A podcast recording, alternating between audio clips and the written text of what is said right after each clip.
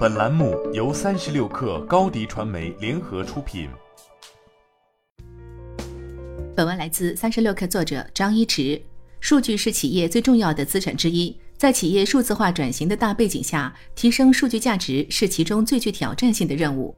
六月二十八号，为期四天的爱数 Smart 二零二二线上峰会正式开启。爱数总裁贺宏富在会上表示。数字化不是只针对过去流程进行加固、优化或提升，而是沉淀出更多数据资产，提供更多的数据产品。企业需要将数据转换成有价值、可交易的资产，实现数据货币化。为了完成这一目的，用清晰的数据战略搭建数据驱动型企业是关键。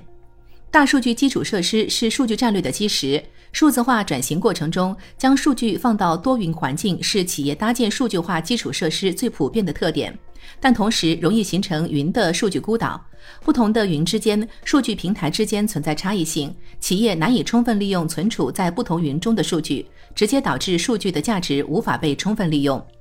如何整合数据孤岛和不同云之间的技术差异，解决其中数据安全合规的挑战，是爱数二零一九年发布大数据基础设施战略的原因。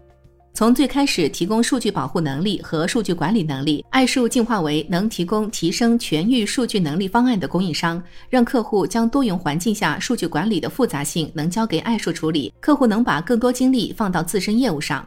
经过三年的迭代，面向多云混合云的环境下，爱数通过数据编织架构，通过 DAS 实时公有云数据服务，打造包括非结构化数据、智能运维、数据栽培、知识等一系列中台方案。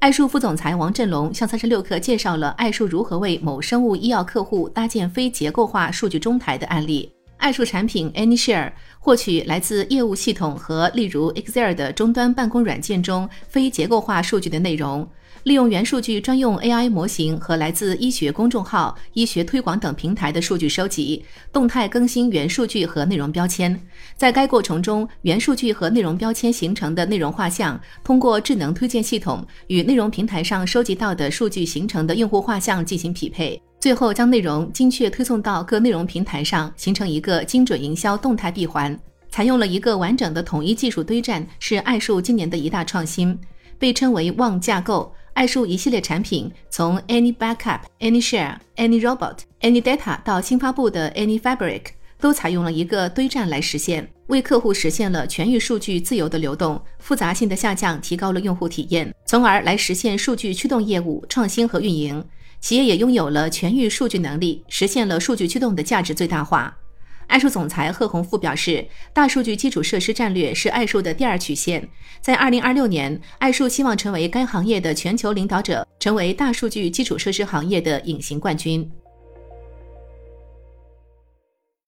你的视频营销就缺一个爆款，找高低传媒，创意热度爆起来，品效合一爆起来。微信搜索高低传媒，你的视频就是爆款。